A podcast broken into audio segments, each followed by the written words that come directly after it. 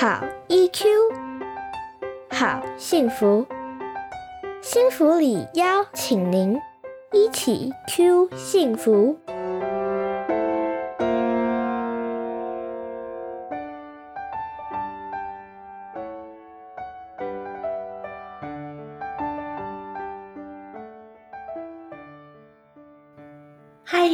大家回到一起 Q 幸福频道，我是节目主持人骆玉芬，临床心理师。一起 Q 幸福频道是由新福里情绪教育推广协会所经营。新福里长期投入儿童情绪教育工作，提供有专业基础的 EQ 教育内容。本频道由协会中的专业讲师与大家分享情绪教育相关的内容，陪大家找到生活中的好 EQ。今天节目上呢没有来宾，主要就是由我来主讲今天这一集哦。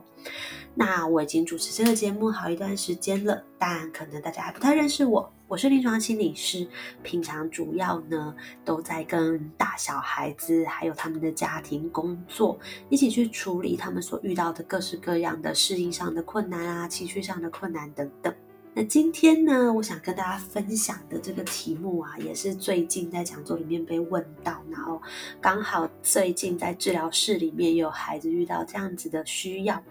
叫做呢，孩子的时间观念到底要如何培养？我不知道大家在家里面的样貌会不会跟我们家一样，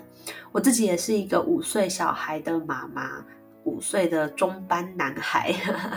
所以大家可能会知道哦。通常在这种有小孩的家庭里面呢，最常听到的台词就是“快一点”，好像做什么事情啊，都是一直催促孩子快一点啊，快一点啊，快一点啊。然后啊，就常常会有这样问到说：“怎么办？我的小孩怎么这么没有时间观念？”所以今天就想要来跟大家一起谈一谈，到底要怎么样子可以培养孩子的时间观念。但时间观念这个词只有四个字哦，听起来很短。可是事实上，我不知道大家知不知道，它的背后其实有非常复杂的能力，需要慢慢的来培养。首先，我们可以理解到的是，时间它其实是一个非常抽象的东西。你看，它看不到、摸不到，它必须是用感觉的去觉察它的流逝。所以呢，其实要一个孩子去理解所谓的时间观念呢，首先我们就要知道，对学龄前的孩子来说，他必须要靠自己去感觉到时间的流逝，其实是很难的。因为我们都知道，孩子在学龄前的时候，他的抽象思考的能力还在发展的过程中，所以呢，他其实还不太有办法去理解，跟有办法去运用这种看不到、摸不到的东西去想象那是怎么一回事。所以呢，在学龄前跟学龄后的孩子对于时间的理解，其实就有很大的不同。等一下的节目里面，我会帮大家分成学龄前我们要怎么培养，跟学龄后我们要怎么培养。所以刚刚提到说，时间的概念它本身是很抽象的。那到底时间观念还需要哪些基础的能力，能够让孩子在至少学龄以后要开始对这个时间有一些感觉，对不对？首先我们去想。如果今天一个孩子他要看懂时钟，他可能最少最少最少需要什么能力？大家应该都想到了，对不对？孩子至少要会看数字，对吗？所以呢，其实孩子至少要能够认得数字，他才能够至少能够读出时钟上面显示的东西。好，所以认得数字是一个。那认得数字叫做符号的辨识，他可能知道这个数字是一呀，这个数字是三啊，这个数字是八。另外一个是孩子有没有这种序列的概念，也就是很很多孩子其实还不会认数之前，他们已经能够朗朗上口，一二三四五六七八九十，能够数数。他如果能够知道数字的前后顺序，哎，这也是很重要的基础概念。好，所以呢，不是已经提到了，孩子对于数字要有一些简单的。理解对不对？再来呢，孩子要对于数量也要有一点基本的理解，他才能够去理解时间的概念。好比说，他要知道，像是呃时钟过了两格，其实是比一格还要久，两格比一格还要多，这个就叫做数量的概念。如果我们对于孩子的发展没那么熟悉的话，我们可能会误会说，哎，孩子会数一二三四，他自然就应该要知道四在三的后面，四就是比三多，比三大呀。其实不是哦，孩子在发展的过程里面，数字这种朗朗上口，其实很早，一两岁的孩子有一些其实。语言比较快的孩子，他就可以有点像念谣一样把这个东西背起来了。那会认数字，其实也通常很早，有的孩子可能三岁、两岁都已经可以认得每一个数字。可是数量的概念，也就是他还不只是眼睛看到三颗豆豆比两颗多，而是说他要知道三这个数字比二这个数字还要大。哎，这就是相对比较成熟一点点。有的孩子可能要到四岁左右才会发展出来的概念，有一些孩子早一些，有的孩子晚一些。每个孩子的发展速度会有一点点不太一样哦。好，所以这些其实是孩子基本的能力，基本需要会的能力，在他能够有时间概念之前。所以讲到这里，你大概就可以知道，我们如果希望期待一个孩子，他是能够透过看时钟，然后自己知道现在是几点，然后去做一些时间的规划，这个叫做我们比较成熟的时间概念的能力。那这个呢，其实是需要到孩子大一点的时候才有办法的。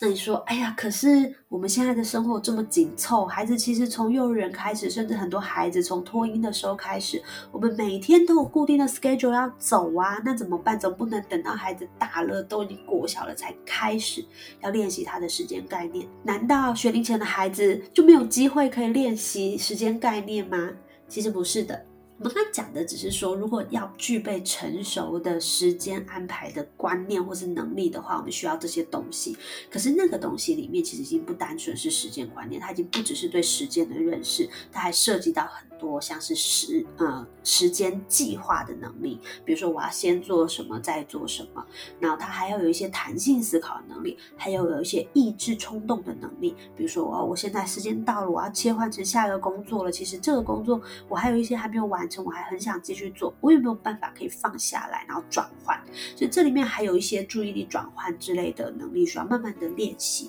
所以那个都是比较成熟一点。其实你会知道，很多时候我们作为大人，我们也都还。没有办法能够，比如说，我都每天都觉得哦，我应该十二点前要睡觉，但我就是一直很难。你说我没有时间观念吗？其实倒也不是，他很多时候其实问题已经不是出在时间观念上面的问题了。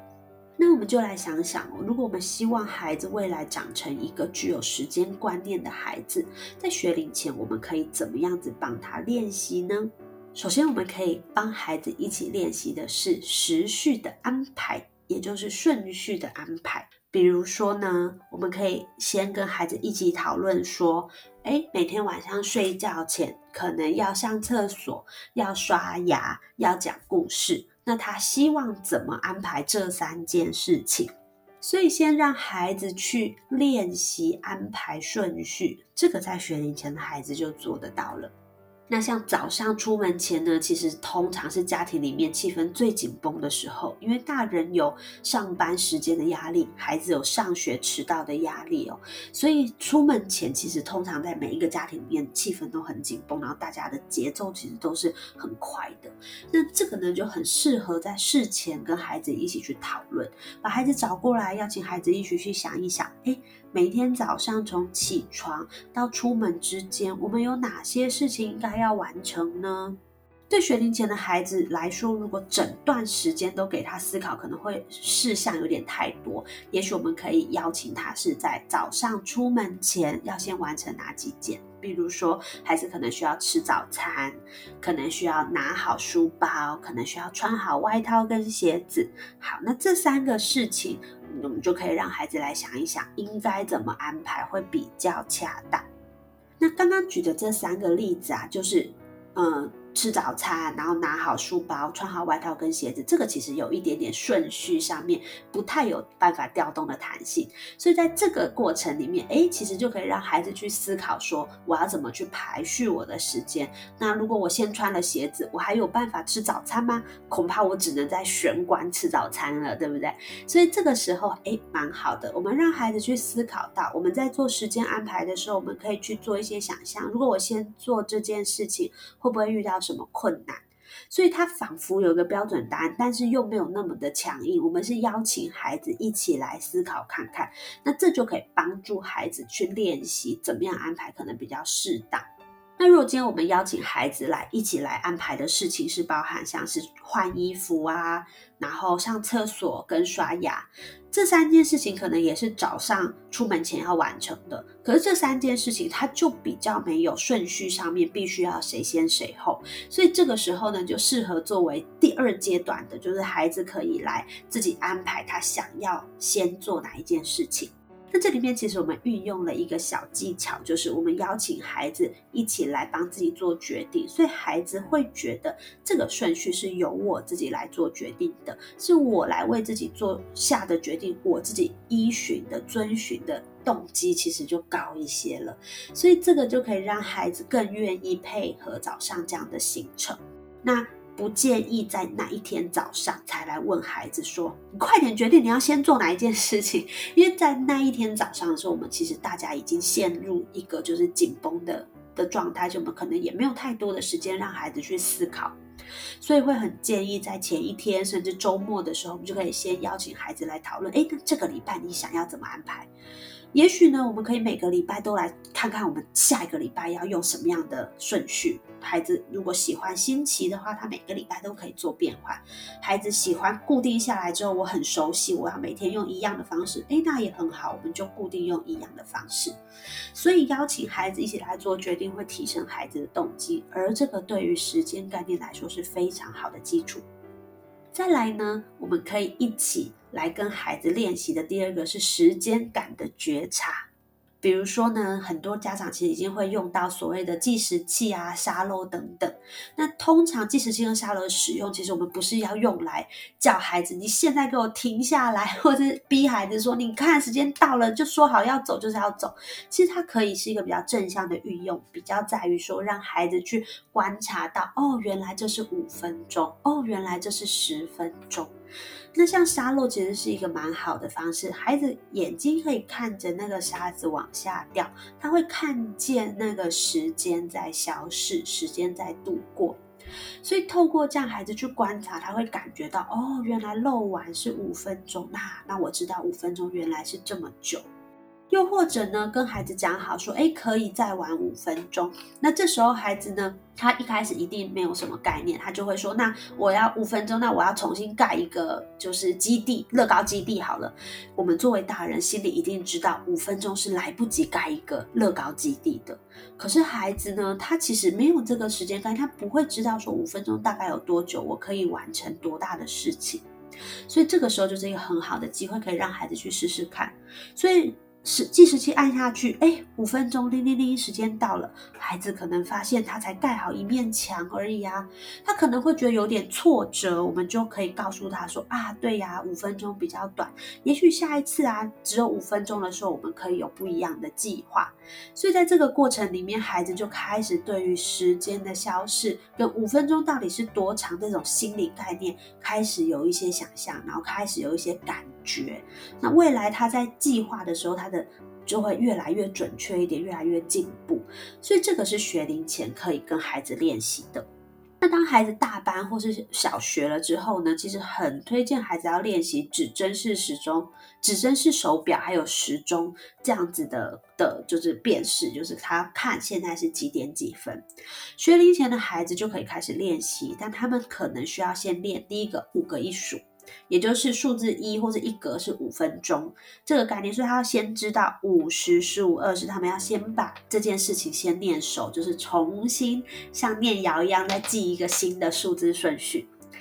那像我们小朋友的学校，他们有一首就是这时钟的歌啊，就是让把这个五十、十五编成一首童谣，那孩子就可以朗朗上口，自然而然把这个顺序给记起来，这就是一个很好的方式。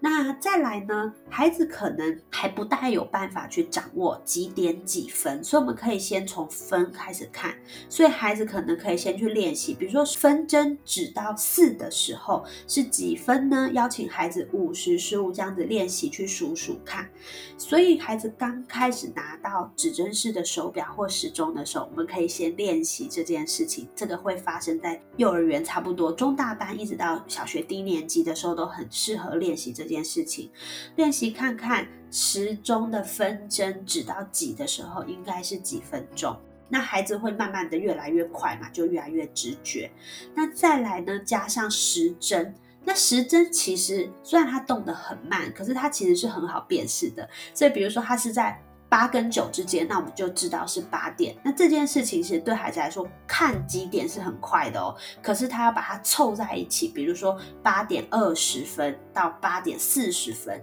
哇，那这个就牵涉到了两种单位、两种时间单位的变化，对孩子来说就没有那么容易。所以看几点对孩子来说是容易的。看几点几分是不容易的，那看几点几分到几点几分之间有几分钟，哇，这就是进阶题了。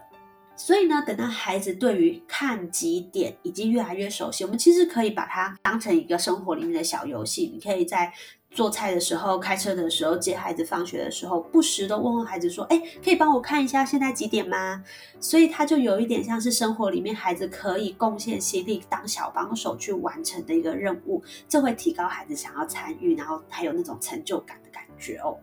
好，所以时间已经很会看了之后呢，我们开始要让孩子对一些时间点有概念。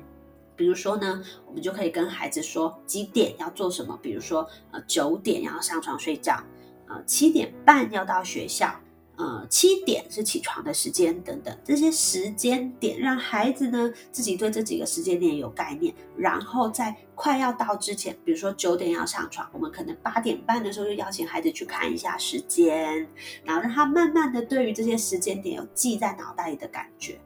我其实之前遇过一些孩子啊，他们其实上小学已经上了好几年了。可是我问他们说：“哎，你们学校是几点之前要到学校？”他们一脸茫然。哇，他们太习惯爸爸妈妈帮他就是准备好、看好上学的时间，告诉他说：“哎，快要迟到了，要动作快一点。”等等。他们自己对于几点该做什么其实是没有概念的。那又或者是有时候我会问孩子说：“哎，那你都几点起床啊？”孩子也是一脸茫然，心里想说：“爸爸妈妈叫我，我就起床。”所以你知道吗？当孩子自己对于几点要做什么事情没有概念的时候，他自然在未来没有办法为自己做时间上面的安排。所以对于时间点这件事情，孩子了有了一些想法，在融合前面我们提到的对于时间长度的感觉，慢慢的他的时间概念就可以被建立起来。接下来才是一些计划能力放进去，比如说呢，嗯，我早上起床到出门只有半个小时，我可能就不能放入那种我要玩乐高这样子的活动。可是呢，如果是周末的话，哎，我早上有很多时间，我就可以放进去。所以像这样子时间的规划，就开始可以在孩子对于时间比较熟悉之后再加进去。那有的时候我们都会说，都已经要来不及了，为什么孩子动作还这么慢？哎，那就是因为呢，其实孩子他缺乏了前面这些能力的基础，所以他一直都不知道什么叫做快来不及了，更不知道说快来不及的时候我该怎么加快速度。所以，经过今天的这一集分享呢，相信大家对于孩子时间观念的建立开始有了一些理解，知道说，哎，从基础我们可以怎么帮孩子练习，从时间感、抽象的感觉，然后不涉及时间点的时序安排，就是事件顺序，然后再来才是开始学会看时钟，然后再来才加入那些就是要怎么去估算时间长度啊，然后再来。最后，最后，最后，我们才放进时间的计划。好，所以希望今天的分享呢，对大家有一些帮忙。如果你对于孩子的时间安排呢，还有一些困扰或是想法的话，欢迎回到幸福里情绪教育推广协会的粉丝专业，在这一集节目底下留言。那我们呢，就会在后续的节目里面挑出留言来回应你哦。今天节目就到这边，谢谢你的参与，我们下次见，拜拜。